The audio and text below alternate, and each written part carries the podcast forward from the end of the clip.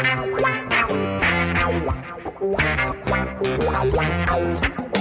dois na barreira, correu, o rei atirou. Gol! O cara marcação, sambou pra lá, sambou pra cá, botou na frente a pênalti. Olha o Santos chegando a chance de mais um gol. Gol! Neymar pode bater de primeira.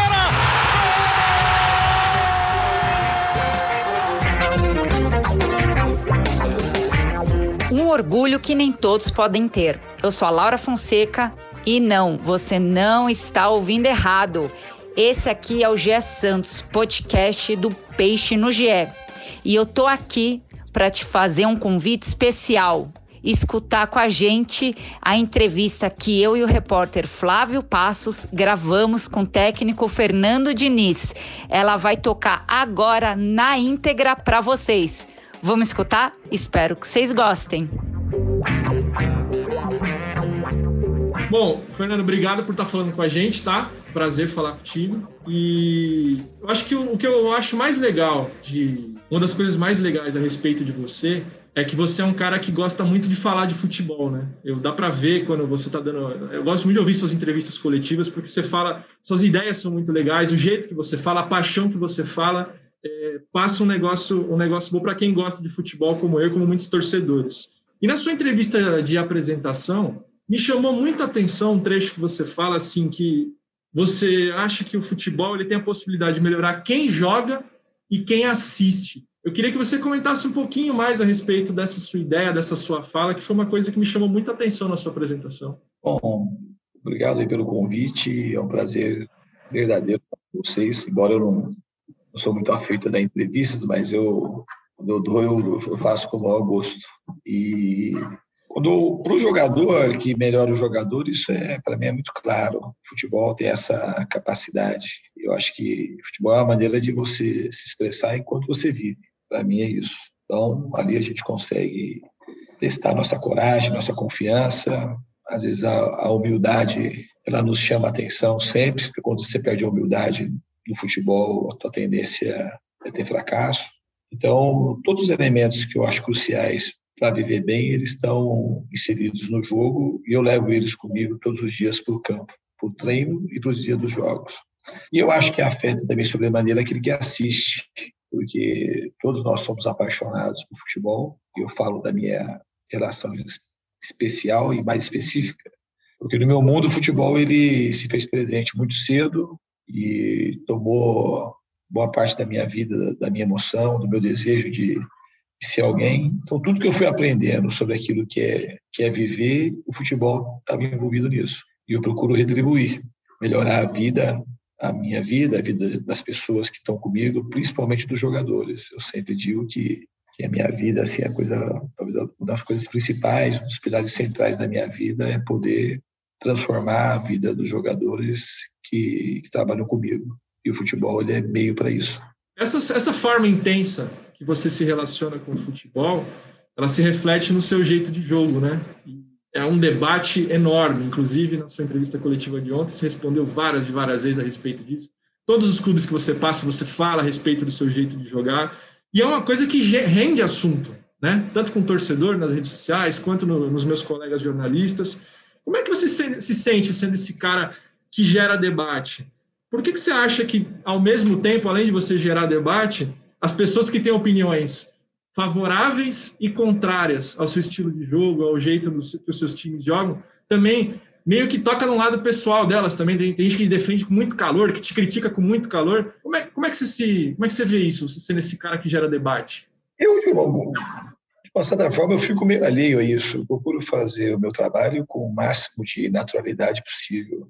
Talvez porque eu aceite muito aquilo que eu sou, acredito muito naquilo que eu sou também, nas minhas ideias e da maneira que eu vejo o futebol e da maneira que eu vejo a vida, principalmente. Então, o futebol, no fundo, eu entrego a minha vida para o futebol.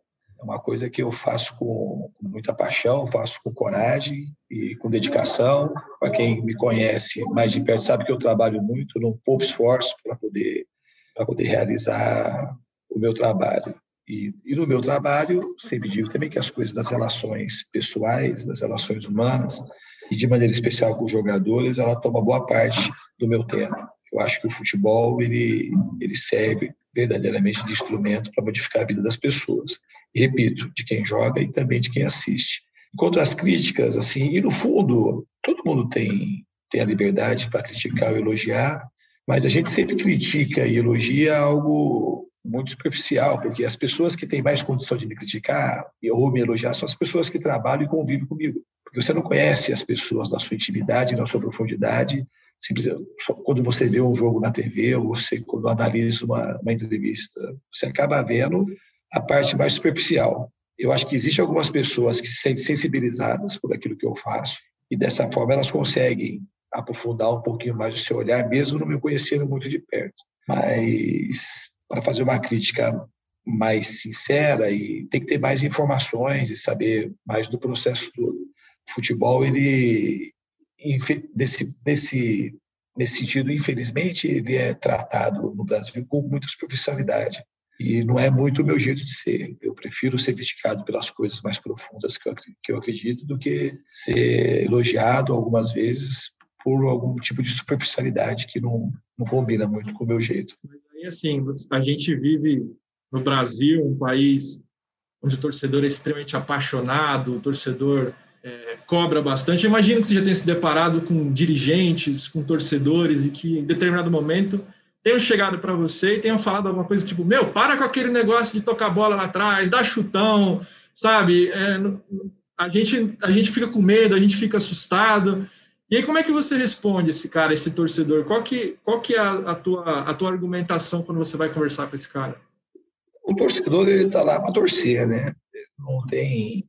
E esse é o papel do torcedor, e a gente tem que entregar, é, no futebol, a gente tem que entregar vitórias, tem que entregar, na minha opinião, sempre que é possível, entregar qualidade de jogo para a pessoa, além de você ganhar um jogo de 1 a 0, extremamente sofrido, eu acho que o futebol ele também é entretenimento, o futebol também é espetáculo, também é prazer. E a gente acaba gostando do futebol, e eu acredito que não sou só eu, acredito que a maioria gosta do futebol pelo prazer que ele provoca, pelo gosto, pelo sentido que tem. E a gente tem uma, tem uma existe uma discussão que para mim ela não dentro de mim ela está extremamente resolvida. Aquele que joga bem, que joga melhor, tem mais chance de ganhar. Então a beleza do jogo ela não é contraditória para você ganhar, ter um resultado positivo. Tudo que você faz com a estética maior, e para você adquirir estética, ela só vem com muito trabalho de todo mundo, principalmente uma estética coletiva, do jeito de jogar. Então, todo mundo tem que trabalhar muito para poder fazer as coisas de uma maneira harmônica e que seja bonito. Isso te aproxima muito da vitória. A distorção que tem, eu acredito, é que as pessoas pensam que se você jogar feio, você está mais perto de ganhar jogo e não é isso. É, acho que a seleção de 82 ela ela está um pouco no centro desse paradigma que quando fala que a seleção de 82 jogou bem, mas não ganhou, logo parece que é uma coisa matemática. Se tivesse jogado mal, teria ganho.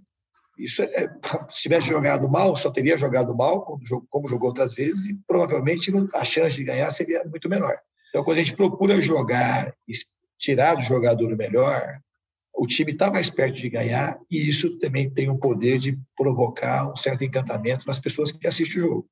E essa é minha linha de trabalho. Mas acredito fielmente que quando você vai melhorando as suas condições de jogo, o time que joga melhor, ele se aproxima mais dos êxitos. Uma coisa, pelo jeito que eu vejo você defendendo as suas ideias, o jeito de jogar, é como você mesmo disse, que no seu modo de ver o futebol ele é uma extensão do que a gente é, uma forma de se expressar, né, como, como a gente é. O cara que critica o jeito que o teu time joga, ele está de certa forma criticando você enquanto pessoa também? Tem esse lado? Eu não sei porque é aquilo que eu te falei anteriormente. Quem que me conhece como pessoa? Praticamente as pessoas que me criticam, quase ninguém. Então eu não, não, eu não tenho por que eu levar em consideração demais as críticas e os elogios. Eu sou aquilo que eu sou e quem gosta da minha intimidade me conhece e essas pessoas elas importam muito mais para mim, porque é de fato aonde eu me mostro, onde eu mostro quem eu sou, os meus sentimentos, a minha verdade. E o futebol ele te enxerga um pedaço daquilo que você é, não, mas é um pedaço pequeno. Às vezes eu tento fazer de tudo para que a minha vida ela seja transmitida no futebol. Mas eu não, eu acho que você resumir a vida no futebol, a bola que entra e a que não entra, para mim é uma é uma coisa extrema, extremamente pobre. Eu não sou a bola que entra e a bola que não entra. Eu sou muito mais que isso. Então, a gente não gosta de valorizar as pessoas que trabalham, que acreditam nas ideias e que, se, que entregam a sua vida por elas, por ela. A gente gosta de, de admirar quem ganha o jogo, seja quais, sobre quais circunstâncias forem.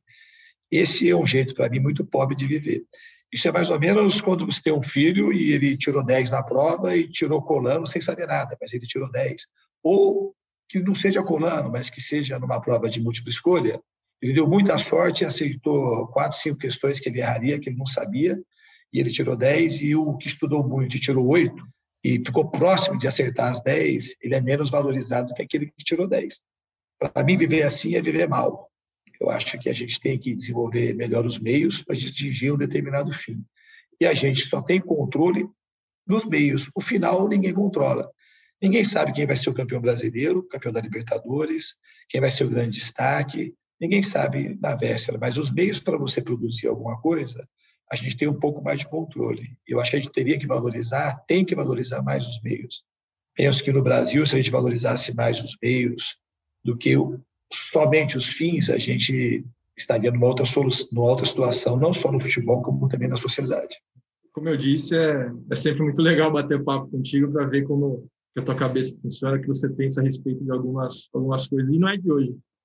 A Laura disse aqui que, lembra de você desde a época do Audax, eu também lembro de você desde a época do Audax. Você provavelmente não vai lembrar disso, mas antes da final do Campeonato Paulista de 2016, a gente, eu, eu trabalhava ainda em outra emissora, a gente foi até o interior acompanhar o, o, último treino, um dos últimos treinos que vocês fizeram antes do, da final do Paulistão. Eu lembro que eu conversei com você e uma, uma resposta tua me marcou muito naquele nosso bate-papo, você disse assim, que a sua ideia ao chegar num time grande, de aplicar os seus conceitos no time grande, é que você tinha alguma coisa para oferecer para os jogadores da Série A, esse, esse nível que você chegou hoje, alguma coisa que os, os, outros treinadores não tinham, não tinham essa possibilidade. O futebol era mais, você tinha coisa mais a, a apresentar para eles. Hoje, passado, passados alguns clubes de Série A na sua carreira, você ainda pensa dessa forma? Você, você sente que tem coisas a acrescentar para os jogadores que são diferentes do que a maioria dos treinadores? Não, eu não me lembro assim de ter feito essa comparação com outros, porque eu de fato, eu não me comparo. Assim, eu devo ter falado de mim mesmo, certamente eu falei. Não muda você estar tá no Santos e daqui muda o tamanho do clube, o tamanho da pressão, mas a projeção do Santos, é um dos maiores times do mundo, o time do Pelé, né? Não, não é isso. Isso é isso muda. Mas quem vai executar as coisas são pessoas da mesma forma, são jogadores, você tem um Ângelo, um Kaique, que tem 16, 17 anos, como você tem isso também em clubes menores, que vão estar expostos e que precisam de ajuda. E jogadores, às vezes, que têm um pouco mais de idade, que mas nem por isso não precisa de ajuda. Tem jogadores que têm 30, 35 anos, pais de família, que precisam de ajuda, às vezes precisa mais até do que o jovem em determinados momentos. Porque o futebol é muito agressivo na sua maneira de cobrar e você está exposto, todo mundo é fonte de muita projeção. Então, a gente conseguir separar, isso é um trabalho muito árduo, daquilo que vem de fora, da crítica, às vezes, da imprensa, que é severa, ou do torcedor, e daquilo que é seu de fato, aquilo que você está produzindo, como é que você separa esses mundos porque para um jogador, é, nesse caso específicos mais jovens, é muito complicado você ser colocado no céu e depois no inferno. É, exige muito de uma estrutura emocional que a gente nunca está 100% pronto. A gente está sempre em construção. E os jogadores mais jovens tendem a, sentir mais, mas não são só eles. Então, nesse sentido, a gente está sempre em construção, independente do time que você está. A gente tem uma, uma quase que uma mania de resumir o jogo de futebol aquilo que você que se apresenta, principalmente no plano tático, físico e técnico. Quando na realidade é muito mais que isso. É uma teia muito complexa de relações que quem no fundo quem vai ter mais chance de ganhar são aqueles que estão mais harmonizados, que têm mais coragem, que estão mais unidos, porque quando vai definir ali, quando você tem um jogador com confiança, ele passa a produzir de uma maneira muito diferente. E as outras coisas, a parte tática, técnica e física, que também são importantes, elas dificilmente elas vão estar na frente disso. Jogador com confiança, quase todos jogam bem. Jogador sem confiança pode ser muito talentoso, a tendência dele é jogar mal. Então, essas questões um pouco mais profundas, elas são muito pouco debatidas, mas elas são objetos da minha devoção no futebol. Eu quero que os jogadores se sintam encorajados, que eles tenham confiança, que consigam ser solidários, que consigam construir um jogo coletivo, que a partir desse jogo coletivo o benefício individual ele ele virá com certeza.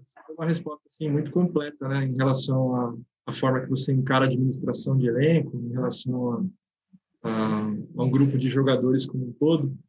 E hoje você é um treinador experiente, rodado, que já passou por muitas, muitos clubes em muitas situações diferentes, com muitos elencos diferentes. Você acha que tem diferença, muita diferença, treinar um grupo de jogadores mais experientes, um time de Série A com medalhões e um time de mais jovens, jogadores desconhecidos, muda muito a sua forma de trabalhar, muda, muda muito o ambiente, isso de acordo com o que você tem na mão, ou a sua forma é, é parecida? Não, a essência do trabalho sempre foi a mesma, desde quando eu comecei no doutorate. O que eu tenho de mais profundo e mais sagrado é essa intenção genuína, essa vontade de poder ajudar que os jogadores consigam fazer diferença. Que eu consiga ajudar de alguma forma eles, eles poderem se, se transformarem para melhor. E isso vai replicar depois no torcedor, que consiga depois disso fazer uma, uma união, uma simbiose entre o jogador e o torcedor que é outro elemento essencial do futebol. Eu acho que os principais são os jogadores que jogam e os torcedores que apoiam, que são apaixonados e quando essa essa simbiose ela acontece é a coisa mais legal que tem uma torcida que está junto com o time empurrando incentivando e admirando aquilo que está vendo é que faz esse brilho do futebol que a gente pratica que é de time grande que arrasta multidões no estádio e que o maior número ainda de espectadores assistem pela televisão. Então, isso é, é uma coisa muito apaixonante, poder participar disso. Mas é o que a gente controla aqui, de fato, são os jogadores. Então, a responsabilidade que a gente tem de poder entregar para o torcedor, que, que no fundo é quem acaba pagando toda a conta do futebol, que se não tivesse a torcida, o futebol, esse futebol que a gente, de fato, é, está inserido, ele não existiria.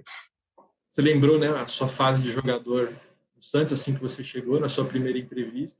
Está muito diferente o clube que você encontrou hoje daquele que você deixou na época de jogador? Eu sei que fisicamente, obviamente que tá, né? Teve reforma na Vila Belmiro, tudo, mas reencontrou o pessoal da cozinha, o pessoal do CT, como, é que como é que você viu a, esse cenário atual? Não, existe alguns, sempre existe alguns remanescentes da minha época, que é foi um prazer reencontrá-los, mas em termos de pessoal também teve bastante mudança. Teve algumas mudanças estruturais para melhor. Eu não tinha ainda a parte da, da hotelaria e a academia mudou também para melhor, a parte da fisioterapia e a Vila também tiveram algumas reformas importantes. O clube cresceu nesse período aí que eu, da minha da época que eu joguei aqui. Já faz tempo também, né? Sim, sim, passou bastante tempo já. E, Diniz, eu, o que eu tenho sentido nos vídeos que o Santos TV tem postado, nas entrevistas que você tem dado, é que você está muito empolgado nesse atual trabalho, né? Que você realmente está querendo bastante. Qual é a expectativa que você tem para esse trabalho no Santos e o que, que o torcedor pode ter de expectativa? Eu acho que a gente não tem que criar essa expectativa de é, irreal. O que o Santos, pelo tamanho da sua camisa e por ser o time do Pelé, essa coisa gigantesca de ser bicampeão mundial, tri da Libertadores e de revelar tanta gente, já cria uma expectativa muito grande que as coisas aconteçam. O que a gente tem que trabalhar é para que, de fato, a gente aumente a nossa chance de ganhar. A gente tem um grupo aqui muito jovem, muitos jovens. A gente vai tentar pontualmente reforçar a equipe mas é, eu acredito muito na força do trabalho. Eu não gosto de criar uma expectativa, mas todo mundo me conhece, sabe do meu jeito, como eu, eu gosto que as equipes joguem. A gente vai sempre buscar a vitória dentro e fora de casa. Isso, essa é uma, é uma expectativa que pode ser criada. Se a gente vai, o que, o que a gente vai conseguir, no garoto futuro, mas assim, a intenção é sempre essa, de poder jogar, de poder ir para frente, ter protagonismo, ser um time extremamente solidário. E que eu percebi aqui, a coisa que mais me animou no Santos, já falei logo no começo, eu tive a primeira conversa com o presidente, a gente teve uma sintonia incrível, de fato muito grande, que ela se aprofunda com a convivência, só vai reforçando e reafirmando esse sentimento que eu tive no nosso primeiro contato. E um clube que os profissionais são muito envolvidos com o clube, alguns muito envolvidos com a própria cidade. E a outra parte assim muito importante é que eu encontrei desde o primeiro momento um grupo de jogadores com muita sede de trabalhar. Os caras trabalham para caramba, os caras são muito devotados àquilo que que a gente vai fazer, já começou a fazer. É a primeira impressão que eu tive em relação a isso, ela foi extremamente positiva. Tem uma semana ainda, né? Que você está trabalhando com o seu atual grupo de jogadores, mas já foi com uma, uma vitória importantíssima, um jogo muito pesado contra o Boca. E uma coisa curiosa que você falou também recentemente foi que teve jogo do São Paulo que você chegou a ver 20 vezes, né, para tentar entender o que tinha acontecido, buscar alguma alternativa, se aprofundar bastante, destrinchar. Quantas vezes você reviu já o jogo contra o Boca? Não, o jogo do Boca eu já, eu já vi uma vez só. Do, do São Paulo, eu falei assim, esse número de vezes só deu para eu ver depois que eu saí, né? que revi muitas vezes para achar os erros que a gente poderia ter cometido e, e, melhorar o time. Mas eu, eu assim, sou muito criterioso para analisar, principalmente os nossos jogos. Então, já comecei a ver, e hoje é um dia que eu começo a ver com mais detalhe aquilo que aconteceu e, e preparar também o que a gente vai fazer na, na Bolívia. Mas, assim, eu, sou, eu demoro muito para assistir as partidas, demoro bastante. A gente assiste o jogo inteiro, depois corta uma vez, depois vai diminuindo e vai procurando corrigir os detalhes, porque, são nos detalhes do futebol, assim, do plano tático e técnico, assim, no aspecto coletivo, que a gente consegue ir melhorando a equipe. Admitir, você concordou que o que você pensa de futebol vai de encontro com o que o torcedor gosta, com o que o Santos mesmo diz, né? essa coisa do DNA ofensivo, de jogar para frente. Mesmo nunca tendo treinado, você sente, tendo treinado o Santos antes, de certa forma você se sente que chegou em casa? Não, isso que, que, é, que é divulgado e é uma associação que todo mundo faz, ela é pertinente, ela é verdadeira. Eu tenho um jeito de enxergar o futebol que condiz com com a história do Santos, né? que as pessoas aí gostam de chamar do DNA do Santos. Mas isso não é a coisa mais importante. A coisa mais importante que vai ter é a capacidade da gente se dedicar, de trabalhar e de se entregar para a equipe, porque isso é uma, isso é uma coisa que está na história e está no DNA. Mas a gente precisa é trabalhar muito e ir atrás daquilo que a gente pretende e ter um aspecto coletivo e solidário muito consolidado para a gente poder avançar nas competições e conquistando nossos objetivos. Então, a nossa capacidade de trabalhar, que a gente tem que ter, a identificação maior tem que ser por aí.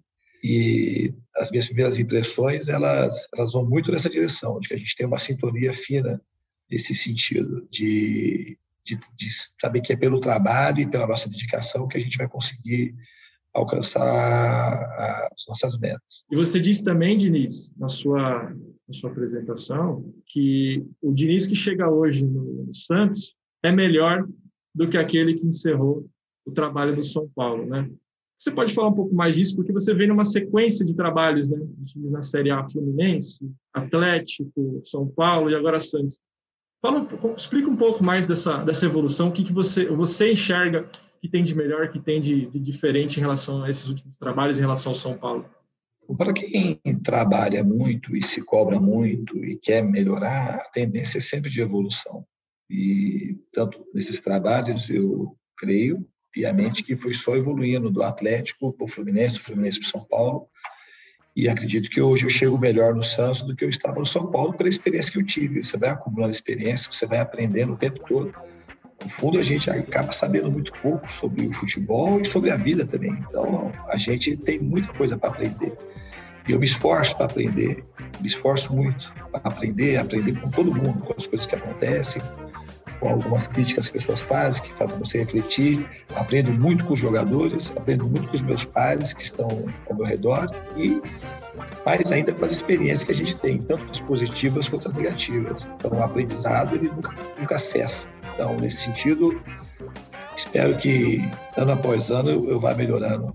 E esse é o meu objetivo. A evolução tem que ser constante para a gente, no final da vida, certamente a gente vai estar tá lá à beira da morte, saber que a gente se esforçou para aprender muito, mas no fundo vai morrer com a, com a certeza que a gente teria muito mais coisa ainda para aprender. Fernando, queria agradecer. Foi muito legal poder bater esse papo aí contigo, viu? Sempre bom, como eu disse, eu é sempre legal trocar ideia com quem gosta de falar de futebol e você é um cara super inteligente, super bacana. Obrigado pela atenção. Tamo junto aí no dia a dia e a gente ainda espera que a gente ainda converse muito, acompanhando o trabalho de você de perto, como eu já te falei. Muito obrigado aí, grande abraço. Essa foi a entrevista com o técnico Fernando Diniz. Espero que vocês tenham gostado, curtido. E a gente volta no próximo episódio, depois do jogo do Santos na Libertadores. Você encontra o GE Santos no ge.globo podcasts, no Globoplay e no seu tocador favorito de podcasts. É isso. Tchau!